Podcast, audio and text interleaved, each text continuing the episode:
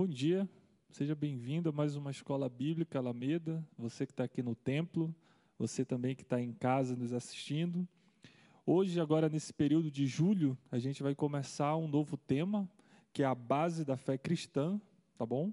Então, nós, nós estamos baseando nesse livro do Wayne Gruden, A Bases da Fé Cristã. É daqui que a gente tem se baseado para os estudos.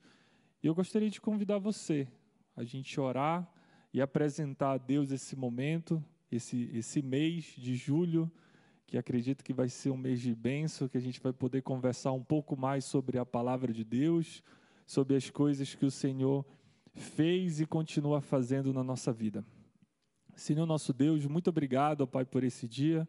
Obrigado por essa oportunidade de estar reunido em igreja, em comunidade, ó Pai, para falar da Tua palavra, estudar da Tua palavra, ó Pai, e ouvir a Tua voz, ó Deus. Ouvir o direcionamento que o Senhor tem para a nossa vida, ó Pai. Guarda a nossa vida, conduz o nosso coração, ó Pai, ao arrependimento, conduz o nosso coração ao caminho que o Senhor tem para a gente, ó Pai. Muito obrigado, no nome de Jesus, amém. E hoje Começando o curso, nós temos aqui a sequência temática, que vai ser sobre os próximos domingos. Hoje a gente começa a falar sobre o arrependimento e fé. No próximo domingo, vamos falar sobre a conversão e regeneração. No dia 24, justificação e adoção. E no dia 31, a santificação. E para quem é direcionado esse curso? Esse curso é direcionado para o não cristão, para o novo convertido e para o cristão maduro. Só que para cada pessoa, para cada categoria, a aplicação vai ser um pouco diferente, né? O não cristão ele ainda não conhece o plano de salvação. Ele não sabe ainda ah, o que Deus, o plano de Deus para salvar, o que Jesus veio fazer aqui na terra. E o convite é para que ele conheça, conheça todo o propósito de Deus para salvar, para nos redimir do pecado e que possa entender qual é a vontade de Deus para a vida dele. O novo convertido é aquele que acabou de se converter, agora que está caminhando no, no, no, na carreira cristã e ainda está aprendendo algumas coisas. O convite para que ele comece a sua carreira já fundamentado na palavra de Deus. Que ele comece agora a dar novos passos com fundamentos para a vida dele. E o cristão maduro é aquele que já conhece a igreja, já conhece a Bíblia, já está envolvido em ministério, já está envolvido em várias coisas, conhece a base da fé cristã. Mas o convite que eu faço essa manhã é: volte ao primeiro amor como diz lá para a igreja de Éfeso, eu conheço as tuas obras, você sempre trabalhou para mim e, e, e nunca se cansou, mas esqueceu o primeiro amor. E eu queria lhe convidar para ter essa perspectiva sobre o que nós vamos falar hoje. E por que estudar os fundamentos da fé cristã? Quando a gente começa a reparar em algumas igrejas, quando a gente começa a ver em vídeos no YouTube, as mensagens que os temas que mais vêm à, à mente e as mensagens que são mais faladas, as mensagens que são mais pesquisadas do próprio YouTube, são temas falando sobre avivamento, sobre fogo, sobre Deus vai fazer alguma coisa, como vencer alguma coisa e pouco tem se visto falar sobre arrependimento, sobre perdão, sobre justificação, sobre santidade. E esse é um tema muito importante para a nossa caminhada. Esses temas ele, eles são a base, e foi a base da igreja primitiva.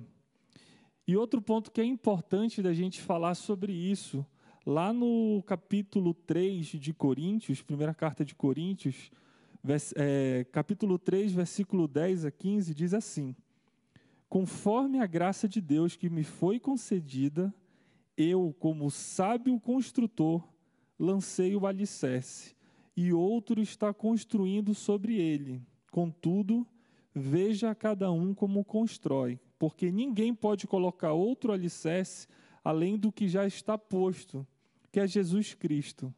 Se alguém constrói sobre este alicerce, usando ouro, prata, pedras preciosas, madeira, feno ou palha, sua obra será mostrada, porque o dia, o dia está com D maiúsculo, que é o julgamento, atrará luz, pois será revelada pelo fogo, que provará a qualidade da obra de cada um.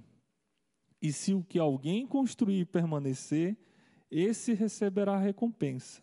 Se o que alguém construiu se queimar, esse sofrerá prejuízo. Contudo, será salvo como alguém que escapa através do fogo. Então, isso já mostra para a gente que a salvação ela não é comunitária. Não é porque você faz parte de uma comunidade, de uma igreja, que você automaticamente está salvo. A salvação ela é individual.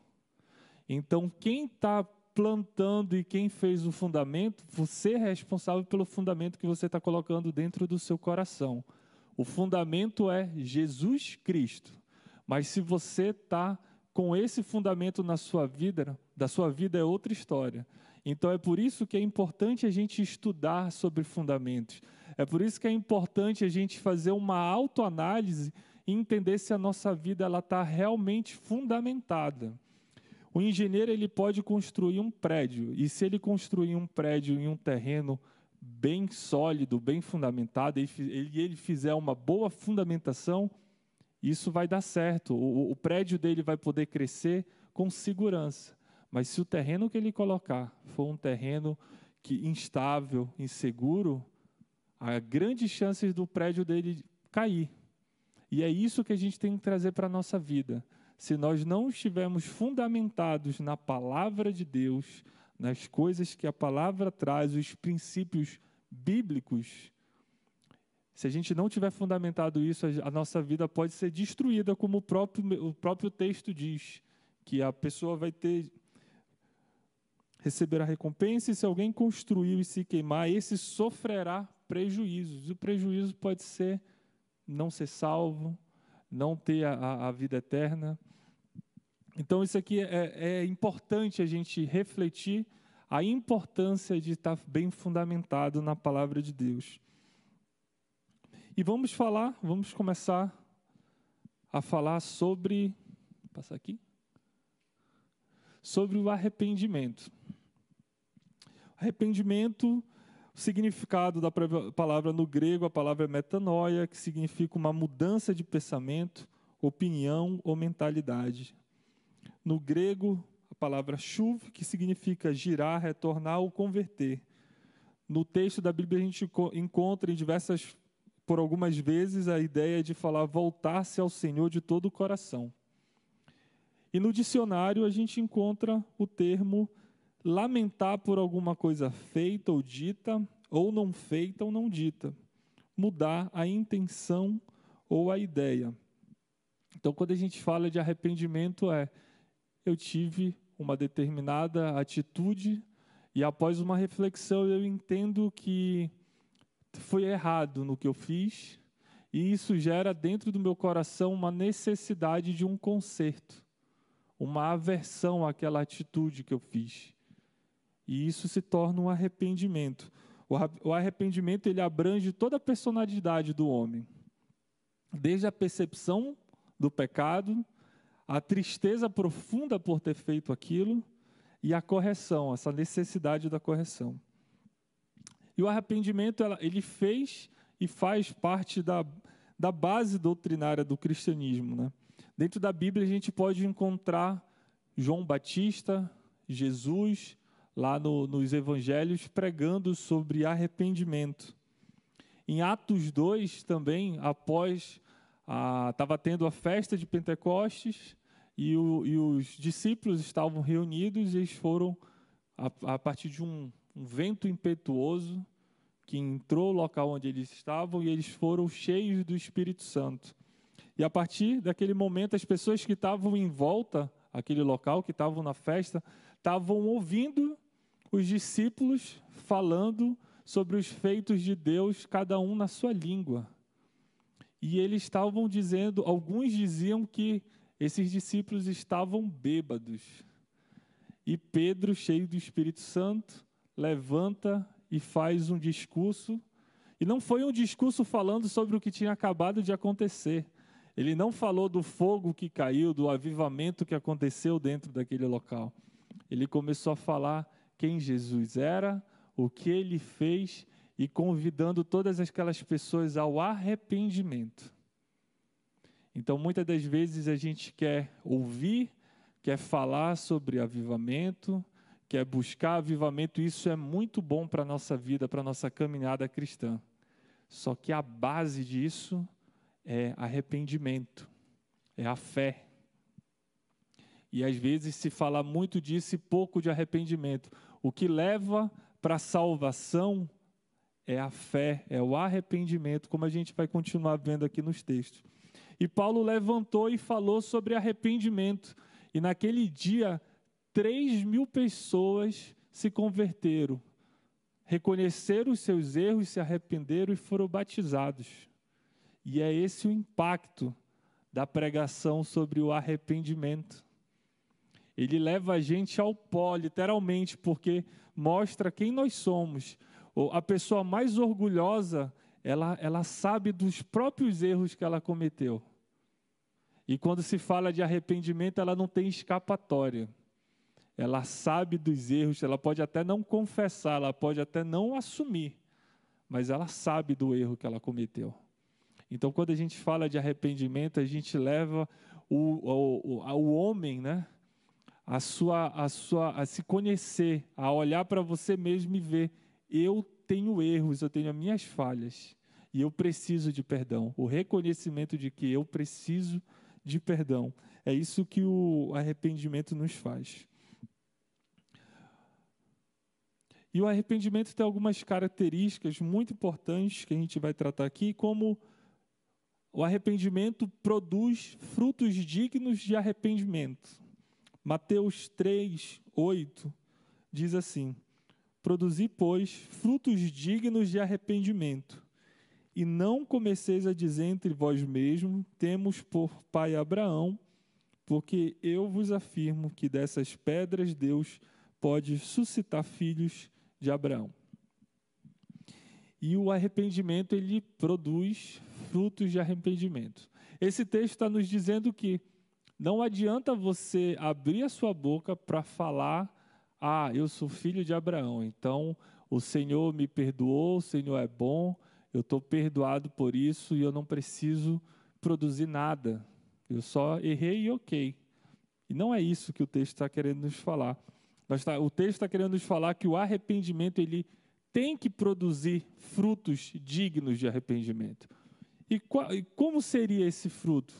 Se eu fiz algo de errado, se eu fiz alguma coisa que, que é considerado errado, um pecado, eu tenho que ter uma aversão àquilo. E eu tenho que produzir o fruto de não repetir mais isso, de não querer mais ficar aí cometendo esse erro. Esse é um dos frutos. As consequências dos nossos erros, eles vão, ela vai continuar. Mas o Senhor, ele é bom, ele é maravilhoso. E quando a gente se arrepende, ele nos perdoa. Em Mateus 21, 28, tem a parábola dos dois filhos, que é aquela parábola onde o pai tem uma vinha e ele passa pelo primeiro filho e fala assim: Filho, hoje vem trabalhar comigo na vinha. E o filho, o primeiro filho diz: Não, não vou. Depois ele se arrepende e vai. E o pai passa pelo segundo filho e diz: Filho, vamos trabalhar hoje na vinha? E ele disse: Eu vou, pai. E na hora ele não vai. E aí o texto continua, Jesus pergunta: Digo, qual dos dois fez a vontade de Deus? Pergunta que Jesus fez para as pessoas que estavam ali. E quem foi que fez? Quem foi que obe obedeceu ao pai? O primeiro filho, né? Por mais que ele disse que não, ele errou em dizer não, ele teve uma reflexão, ele fez uma reflexão de que aquilo estava errado e ele se arrependeu. O texto diz: e ele se arrependeu e foi trabalhar. E Deus ele está olhando para o coração da pessoa que vai se arrepender. Jesus ele não veio para os justos, ele veio para os pecadores. Então, se o nosso coração tem um arrependimento dos nossos pecados e a gente opta por obedecer a Deus, é esse coração que ele tem procurado em nós. O arrependimento ele está ligado ao nome de Jesus. Lucas 24, 46 e 47 diz assim: Assim está escrito que o Cristo havia de padecer e ressuscitar dentre os mortos no terceiro dia e que em seu nome se pregasse arrependimento para remissão de pecados a todas as nações, começando de Jerusalém. E aqui fala que o arrependimento ele tem que ser pregado no nome de Jesus. E fato, Jesus ele faz parte da, da grande do plano da salvação. Foi ele que veio à Terra, largou toda a glória que ele tinha e veio habitar entre nós e deu a sua vida, sua vida para per, perdoar os nossos pecados. E quando a gente prega sobre arrependimento, a gente dá honra ao Senhor e fala no nome de Jesus, porque só Ele pode nos perdoar.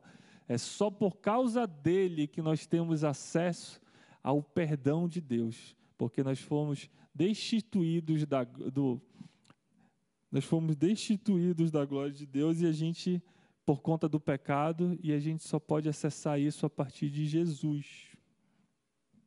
E a próxima característica é o caráter de Deus nos leva ao arrependimento.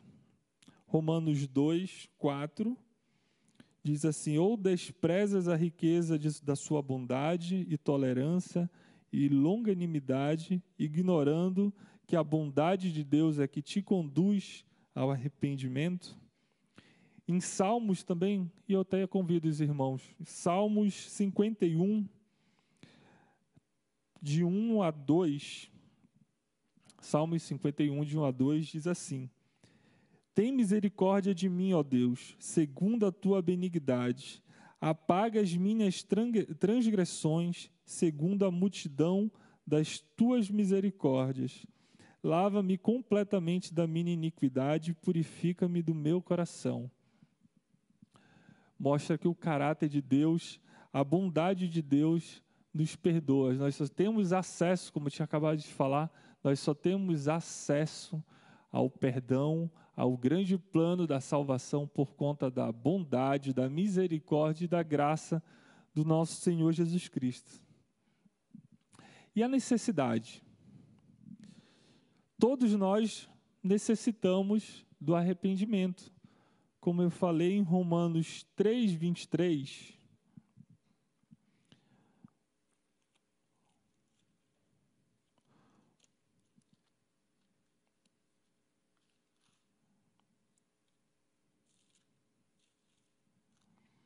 Romanos 3, 23 diz assim: Pois todos pecaram e carecem da glória de Deus. Então, todos nós pecamos e todos nós precisamos e, e, da glória do nosso Senhor Jesus Cristo. E a gente acessa isso a, a partir do plano que Deus preparou para a nossa vida, né? O plano do resgate do nosso pecado.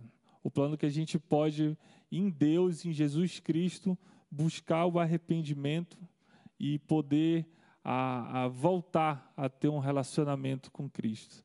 Quando a gente olha lá para o início, lá para Gênesis, é, Adão e Eva eles tinham um relacionamento com Deus. Aquele encontro no final do dia para conversar, para ver como estavam as coisas, nós perdemos isso por conta do pecado. Mas Deus é tão bom e Ele é tão justo, o caráter dele é tão justo, que Ele preparou um plano para resgatar o nosso relacionamento.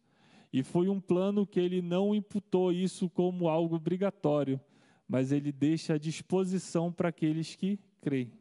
Quem crê vai poder acessar esse tipo de relacionamento novamente com Deus. E todos nós necessitamos do arrependimento, de poder resgatar essa, essa, esse relacionamento com o nosso Deus. O arrependimento também ele, ele é uma porta de entrada para o reino dos céus. Quando a gente olha ali em Mateus, em Marcos, em Lucas, tanto João Batista quanto Jesus, eles pregam assim: arrependei-vos, porque está próximo o reino dos céus. Então, quando a gente se arrepende, a gente tem a, o, o, a oportunidade de entrar no reino dos céus, de experimentar o reino dos céus na nossa vida. Tanto que Jesus pregou sobre isso, uma pregação simples, direta, mas mostrando uma coisa tão profunda que a gente e muitas pessoas acabam não percebendo.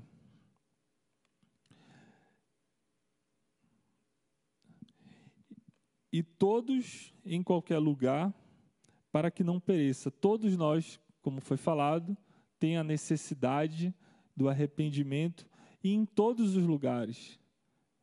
Isso faz com que o nosso coração seja um coração missionário, de poder pregar para todos sem distinção. Às vezes a gente faz distinção das pessoas, às vezes a gente acha que a gente tem que pregar sobre, sobre Deus, falar sobre a vida de Jesus para algumas pessoas, mas a gente não fala para um morador de rua que está passando pela gente. A gente acaba é, escolhendo para quem falar.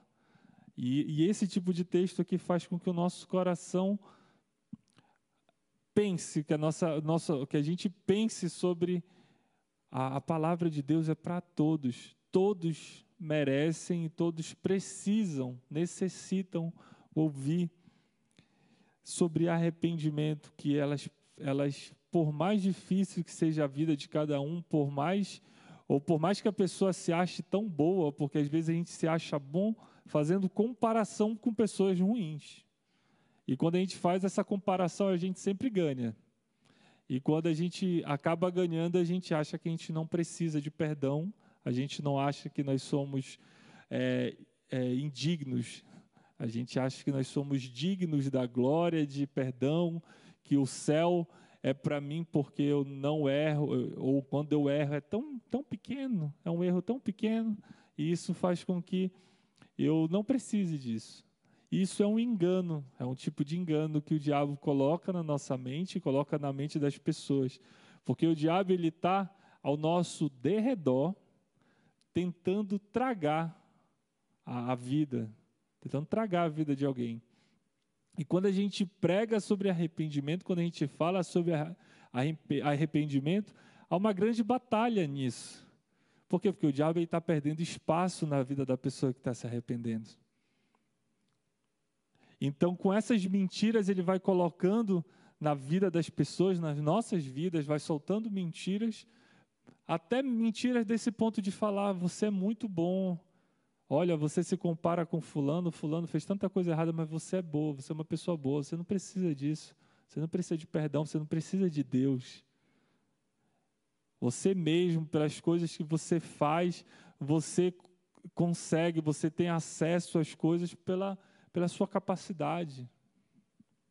Mas quando a gente fala de Deus, quando a gente fala da a mensagem de Deus, de arrependimento ou qualquer outra mensagem que envolva Deus, ela é uma palavra imediata. Por que imediata? Porque a gente não tem controle sobre o tempo. Se a gente prega sobre arrependimento, o arrependimento é agora, é hoje, é nesse instante. Porque daqui a cinco minutos eu não tenho controle sobre o tempo. Ninguém tem controle sobre o seu tempo, sobre a sua vida. É só Deus que tem controle.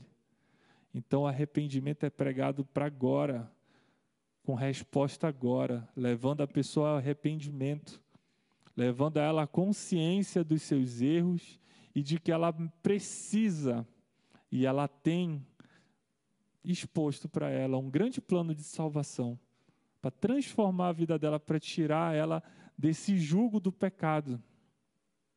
O jugo do pecado que foi imputado na nossa vida desde quando a gente nasceu.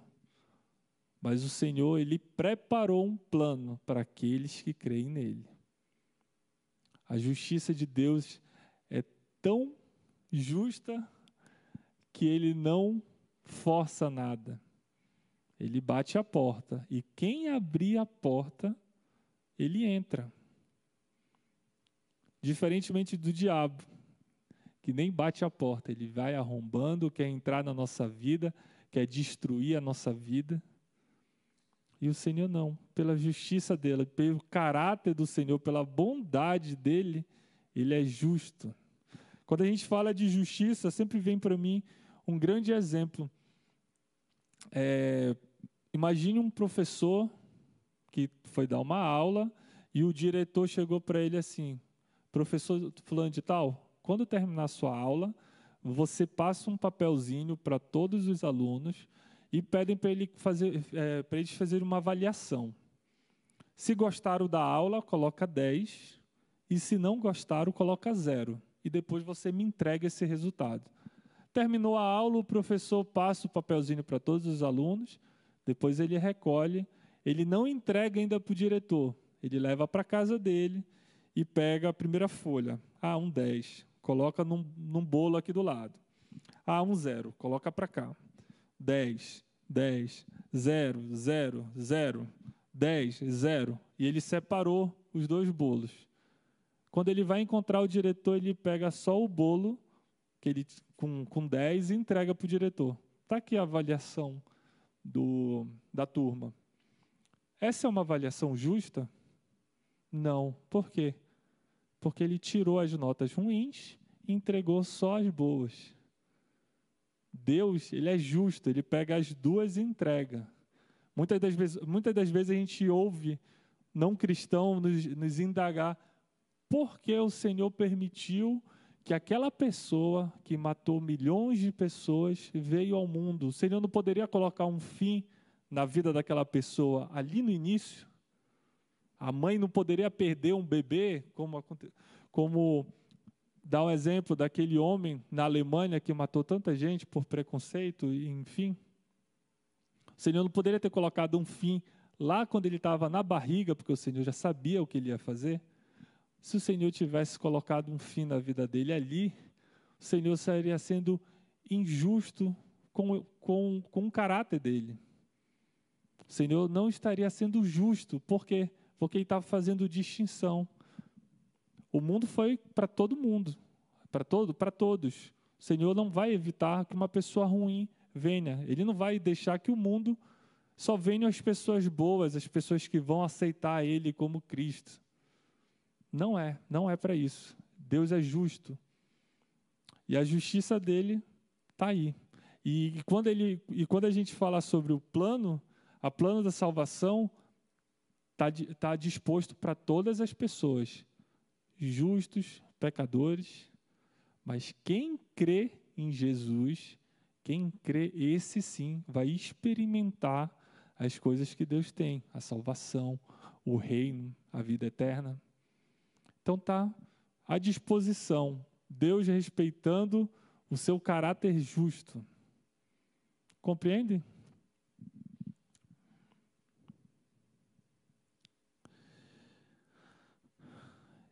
E agora a gente vai falar sobre fé. Fechamos aqui o falar sobre arrependimento e a gente vai falar sobre fé que anda junto com o arrependimento. E a grande definição sobre fé a gente encontra na Bíblia, é nem, nem no próprio dicionário. Mas a fé é a certeza de que vamos receber as coisas que esperamos e a convicção de que uma coisa existe, mesmo quando não vemos. Em outra versão, ora, a fé é a certeza de coisas que se esperam e a convicção de fatos que não se veem melhor definição do que isso não tem, né? Amo esse texto quando fala sobre, sobre a fé. E a gente vai falar sobre a fé salva, salvadora. Ali em Romanos 1, 16 a 17, coloquei o texto aí para os irmãos acompanharem. Porque elas são o poder de Deus para salvar todo aquele que crê. as boas novas mostram a maneira pela qual Deus nos declara justos, e ela está baseada inteiramente na fé, como está escrito: aquele que pela fé é declarado justo viverá. Então a gente viu sobre o arrependimento, agora nós estamos vendo falando sobre a fé e a fé salvadora. O arrependimento ela nos leva, o arrependimento nos leva direto à fé salvadora, que ao mesmo tempo, a fé, ao mesmo tempo, ela é uma condição e um instrumento da salvação. Por isso que a gente sempre fala que a fé é a condição, a única condição da salvação. Que o arrependimento e a, o arrependimento é a condição da fé. Somente a fé salvadora é o ponto de transição pela qual a convicção passa para a salvação. Ou seja, nós precisamos primeiro nos arrepender, confessar os nossos pecados e entender que nós precisamos de perdão. E a partir daí nós somos levados à fé. Por quê? O que adianta eu não ter fé o que adianta eu, eu, eu querer me arrepender, mas se eu não creio que eu preciso de um perdão, ou que eu não creio que Jesus ele pode me perdoar? Certo? Então, o arrependimento é um passo de fé. Eu vou me, eu, eu vou me arrepender dos meus pecados, eu vou querer o perdão de, de Deus, de Jesus, porque eu creio que Ele pode me perdoar. E a partir daí, essa fé, ela vira uma ferramenta e ela vira convicção. Ela transforma da convicção para a salvação. Para ser um pouquinho mais claro sobre isso. Quando a gente toma a decisão de entregar nossa vida para o Senhor, eu tenho uma convicção dentro do meu coração que eu preciso entregar a minha vida, eu preciso de arrependimento, eu preciso me arrepender e eu preciso dessa salvação. Só que depois disso, essa convicção através da fé, ela vira a certeza de que eu sou salvo. Eu até falei uma vez isso, mas aqui no templo, quem tem a plena certeza que é salvo e que quando morrer vai para o céu? Quem tem? Todo mundo tem? Alguém recebeu uma notificação dizendo que o seu nome está no livro da Bíblia? Apareceu um anjo dizendo para você assim: Olha, Aline, agora que você aceitou Jesus e você está salvo? Não tem. Mas é a nossa fé que, que marca, que diz: olha, eu sou salvo, eu sou filho de Deus. Então é isso que a fé salvadora faz. É quando a, a nossa mentalidade, o pensamento que eu preciso ser salvo, eu preciso de arrependimento, muda para uma fé e uma convicção de que eu sou salvo. Passar aqui, por causa do tempo. E a vida pela fé. 2 Coríntios 4, 16 a 18. Pois as nossas dificuldades são pequenas e passageiras em comparação com a imensa e eterna glória que elas nos produzem. Nós não nos concentramos nas coisas que podemos ver, mas nas coisas que não podemos ver Pois o que nós podemos ver é temporário, mas o que não podemos ver é eterno. E a gente falou sobre a fé salvadora, que é uma fé que a gente necessita para se aproximar de Deus, para ser salvo, mas também tem a nossa vida caminhando em fé. Aqui nesse texto fala que as coisas pequenas e passageiras, elas não são importantes. O que importa mesmo são as coisas que a gente não vê. A glória de Deus, as coisas que nós vamos viver com o Senhor, isso é importante. Quando a gente tem essa mentalidade, a gente deixa ressentimentos de lado. Porque não vale a pena eu ter problema com uma pessoa aqui e perder a oportunidade de estar vivendo o reino de Deus. Né? Se, eu, se eu não consigo perdoar uma pessoa, eu acabo perdendo algumas oportunidades de viver coisas com Deus. Se eu decido a não obedecer a Deus, eu perco a oportunidade de ter relacionamento com Deus. Quando eu decido viver para o pecado, eu acabo não ouvindo mais a voz de Deus. Eu acabo não entendendo mais o que Deus tem para a minha vida, porque eu estou cheio das coisas da terra, eu estou cheio com as coisas temporárias, que elas vão passar. Aquele versículo que diz: O choro dura uma noite, mas a alegria vem pelo amanhã. Tem muita gente que acha que é literalmente isso, né? Hoje à noite eu estou chorando e amanhã de manhã, quando eu acordar, vai estar tá tudo normal. E na prática não é assim. Já vi gente falando que passou por tanta luta que chorava à noite e pensava nesse versículo e quando acordava no outro dia estava triste, estava abatida do mesmo jeito. Mas esse versículo quer dizer assim, que da mesma forma que a noite ela inicia, vai chegar um determinado momento que a noite vai acabar. Vai começar o dia e as coisas novas vão acontecer. E as coisas temporárias que esse texto diz é a mesma coisa. Os problemas que a gente enfrenta hoje, eles começaram, mas eles têm um fim. Eles vão acontecer, eles vão acabar. Só que as coisas eternas não. Elas vão, pelo nome eterno, vai durar para sempre. Então, quando os nossos olhos estão nas coisas eternas, nas coisas que a gente não vê, mas que a gente crê dentro do nosso coração e principalmente através da Bíblia, as coisas temporárias elas não nos afetam mais. Gera sim dor no nosso coração, gera tristeza porque nós somos carne, nós sentimos quando a gente perde uma pessoa, a gente sofre por isso, mas as coisas eternas elas são muito maiores e muito melhores para a nossa vida. E quando a gente consegue entender isso, a gente com, consegue caminhar pela fé, viver pela fé. E a fé como um dom da vida cristã. Esses textos aqui, todos tratam a fé como um dom. 1 Coríntios 12, 9 diz que o me, tá falando, nesse texto está falando vários dons, fala assim: o mesmo Espírito dá fé para uma pessoa e o poder de cura para outra. Essa fé ela é totalmente diferente da fé salvadora. A fé, a fé salvadora é uma fé que todos necessitam, que todos precisam para ser salvos.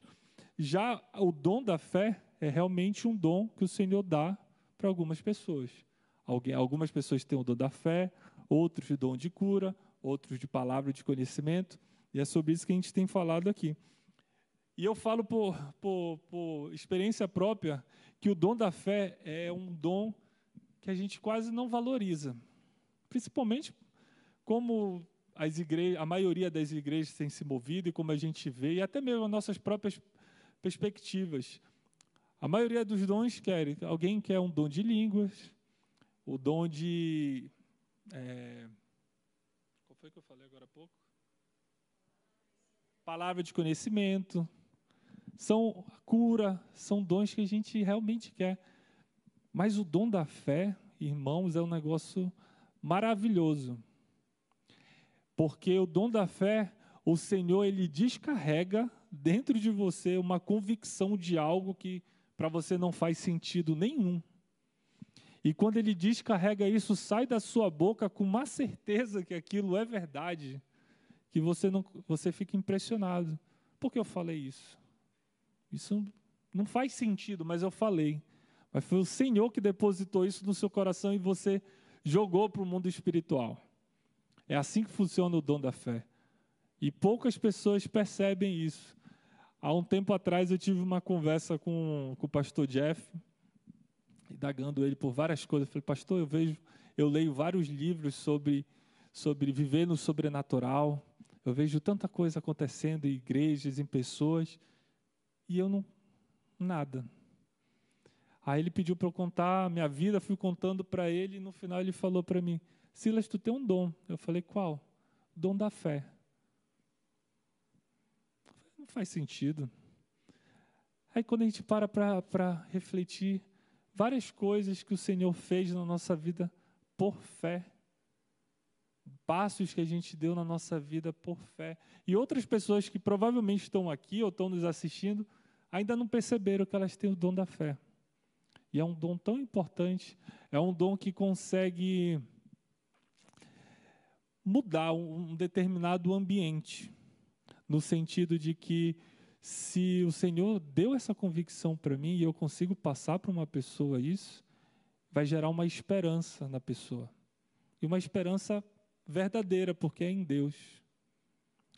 Eu digo, eu estava até conversando com, com Saulo, da Dani, na quarta-feira na nossa célula, que um, um dos grandes benefícios que o testemunho dá, quando a gente testemunha algo sobre aconteceu na nossa vida, não é para virar orgulho, não é para dizer, olha o que Deus fez na minha vida, olha como Deus me abençoa, não é.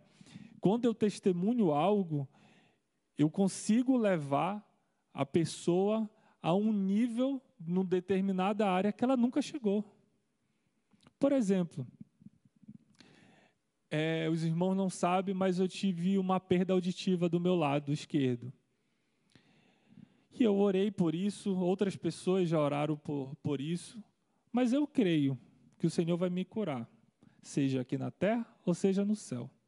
Eu sei que quando eu chegar no céu eu vou estar curado. Então, para mim, isso já é o mais importante. Mas eu sei também que pessoas que já chegaram num nível espiritual, e esse nível que eu estou falando é de experiências com Deus, de fé, que ele pode me levar para esse patamar de, de, uma fé que eu ainda não, que ainda não acessei. Tem um pastor, é, o Randy Clark, ele é conhecido pelo ministério dele de cura, e ele fala assim, no, normalmente nas ministrações dele, antes dele ministrar cura dentro do, do, do altar, em cima do altar, ele mostra um vídeo com várias curas que aconteceram.